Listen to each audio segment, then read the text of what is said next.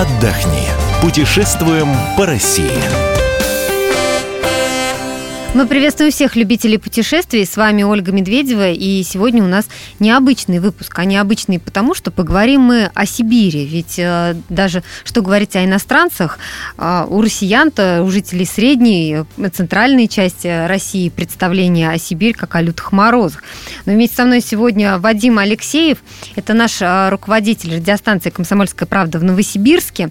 Развенчает некоторые мифы и расскажет нам о мистических местах. Я думаю, что вам будет очень интересно. Вадим, привет. Приветствую. В развенчании мифов я сразу хочу сказать, что несмотря на присутствие в Сибири морозов, в Сибири бывают и достаточно жаркие дни, комаринные дни и прочее, прочее. Но во всяком случае, настоящий период времени и конец лета, и начало осени – это та пора, когда вполне можно и нужно посещать Сибирь, и можно любоваться чудесной осенью и, конечно, удивительными местами, на которые приезжают. Между прочим, я хочу сказать, знающие не только россияне, но даже и гости из-за границы, дабы полюбоваться и насладиться магией Сибири. Но скажи, в сентябре какая погода стоит? Сколько градусов? Сентябрьские дни по температуре достигают в том числе и 25-30 градусов, то есть э, вплоть до той погоды, когда ну, можно то есть легкую куртку одежде, с собой да. э, прихватить на всякий случай. И там, зонтик вечером, не может. помешает, конечно, на всякий случай. Ну, давай перейдем к мистическим местам. С чего начнем? Я хотел бы начать, наверное, с того региона, в котором проживаю. Все-таки своя рубашка ближе к телу. Новосибирская область, и вот на, кра... на окраине сибирского региона э, находится озеро Чины. Э, Чины, чан, чаша. Оно примечательно тем, что там обитает э, наше лохнесское чудовище, ну, которое... О, ничего себе. Да, э, практически по-настоящему, во всяком случае, люди многие в это верят. И даже я хочу сказать, что в районе была популярна национальная майка с изображением этого чудища, потому что его даже фотографировали, даже снимали на фото, он стал своего рода символом. На нашем сайте kp.ru есть фотографии. Безусловно, можно полюбоваться. Конечно, увы, издалека, то есть фотограф не проник к нему в пасть и не сделал селфи, но, тем не менее, это наш собрат, наш друг знаменитого Леси Лохнесского чудовища. Как добраться? Добраться я предлагаю э, от э, Новосибирска стартовать, чтобы считать это ориентиром. Конечно, к вашим услугам любые сервисы э, поиска попутчиков – это достаточно распространенный маршрут, вы можете им воспользоваться, если нет своего автомобиля. Плюс автобусы туда ходят междугородний, и плюс железнодорожный транспорт. Добираетесь до райцентра, это Чановский район, а далее там уже местные покажут и даже отведут. Какое второе у нас место? Давайте отправимся в Республику Алтай. Тоже, кстати, недалеко. Можно даже в течение одного тура охватить. В Республике Алтай колоссальное количество мистических мест, э, колоссальное количество шаманов, магов и так далее. Ну, я вот только знаю гору Белуху. Конечно, чудесное место, она стоит того, чтобы полюбоваться.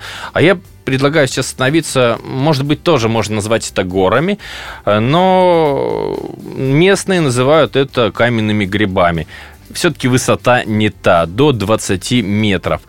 Это такие каменные изваяния, примечательны тем, что форму столба венчает огромная шляпка, которая совершенно непонятно, как на этом столбе держится. Какой высотой, э, какой высоты эти столбы? Э, Самые маленькие метра в два достигают э, метров 20. Mm. У этих столбов есть одна особенность. Кто-то видит в них грибы, а кто-то видит в них, простите, фалосы. Зависит, наверное, от э, раз- уровня воображения и где-то уровня пожеланий путешественников, потому что кто-то считает, что пожелания определенно сбываются.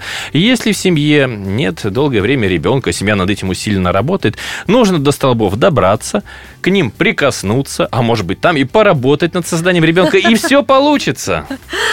А есть какая-то история возникновения этих столбов?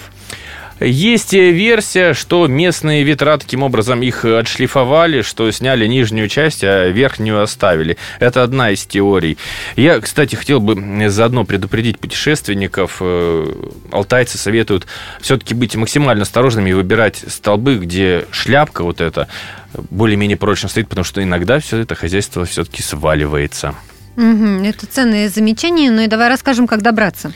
Можно убить одним выстрелом двух зайцев. Рядом находится великолепное Телецкое озеро, красивейшее. Буквально немного на автомобиле или даже для самых неутомимых пешком от Телецкого, и ты находишься около грибов. А вот попасть вообще на эту территорию Телецкая плюс грибы можно либо автобусом, он ходит из Горно-Алтайска, он ходит кому удобнее, из Новосибирска, либо, опять-таки, своим транспортом, автомобилем. Третье место, давай расскажем о нем. Оно, в общем-то, является родственным э, по своей конструкции, агрегатному состоянию столбы. Город Красноярск находится, в общем-то, и совсем недалеко, кстати, от самого Красноярска, поэтому добраться сразу скажу туда совершенно просто можно. То есть из Красноярска на автобусе или там на машине? Да, да, да, да, да. Плюс повторюсь, можно искать попутчиков, да и плюс э, найдутся всегда желающие привести туда Э, туристов. Столбы э, то же самое в каком-то смысле, что и в Республике Алтай, но только без шляпок. Столбы, но из камня. Примерно аналогичной высоты, ровные такие вертикальные изваяния. Считается местом силы считается местом силы. Они и... где? Они в горах, на равнине, где они стоят? Это гористая местность, да, и столбы есть разной кучности, вот когда их много рядом стоит, есть одинарные. Э, То есть это довольно большая площадь, Большая территория, если пожелаете прогуляться вдоль всего этого э, добра и вдоль всей этой красоты, уйдет достаточно много времени, но сколько я не слышал, сколько не читал отзывов, все люди остаются, безусловно, довольными, потому что это невероятно красиво, и люди, которые отправляются туда с фотоаппаратами, получат особое удовольствие, потому что их Инстаграм будет просто зашкаливать от лайков. Но это одна мистическая деталь, а другая мистическая деталь, что считается, столбы заряжают энергией. Человек, который там побывал, mm-hmm. он себя комфортнее чувствует, он себя чувствует более здоровым, окрепшим, э, счастливым и так далее, и так далее. Сделаю ремарку, конечно же, такой удивительной особенностью, удивительной достопримечательностью злоупотребляют порой всевозможные всевозможные такие околосектантские ребята и норовят где-то рядом расположиться и что-нибудь посеять зерно какой-нибудь сомнительной веры. Друзья, верьте себе и верьте своим наблюдениям, призываю я. Давай к четвертому месту перейдем. Предлагаю отправиться на озеро Байкал.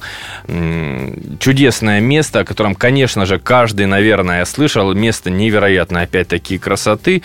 И пусть оно достаточно холодное для тех, кто пожелает окунуться в водичку, но по крайней мере, пейзажи окупят. То есть и на Байкале тоже есть какие-то мистические А как же, а как же может островки? озеро Байкал вообще без мистики обходиться? Считается, что это место любят туристы не только из России, но и из других стран, но и туристы из других планет.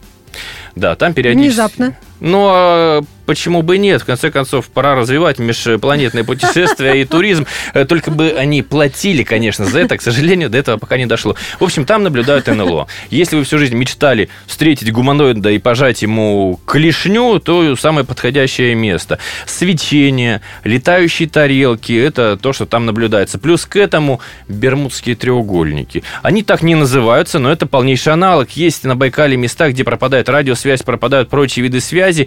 То есть полностью пропадает навигация. Почему? Какие-то аномальные зоны, да? Аномальные зоны. И, кстати, ученые или около ученые говорят, что там геопатогенные зоны, геопатогенные территории. А мистики говорят, что там где-то под водой находится вход в страну умерших. Увы. Э, скажи, ну все-таки озеро Байкал, оно очень большое. А можно вот сориентировать по каким-то населенным пунктам?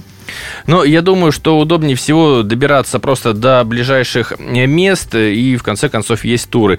От Иркутска автобус довезет э, до Байкала, и это, кстати, достаточно недалеко. До ближайшего места, давайте рассматривать с точки зрения доступности, угу. ну, буквально часа полтора езды.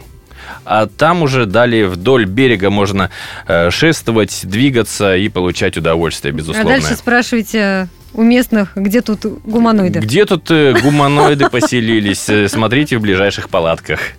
Ну и пятое место.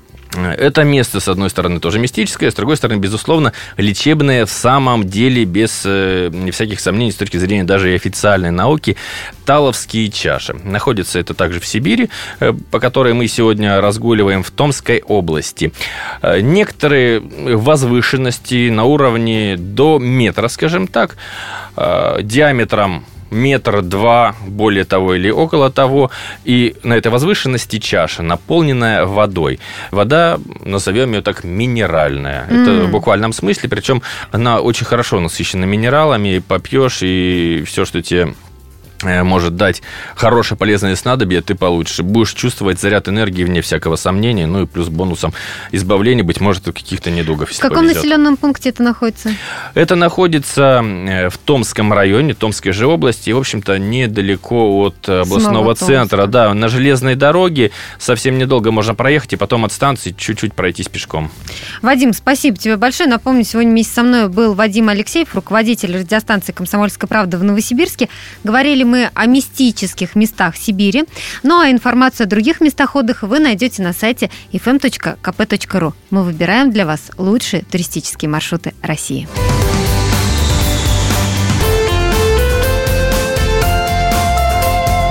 Отдохни. Путешествуем по России.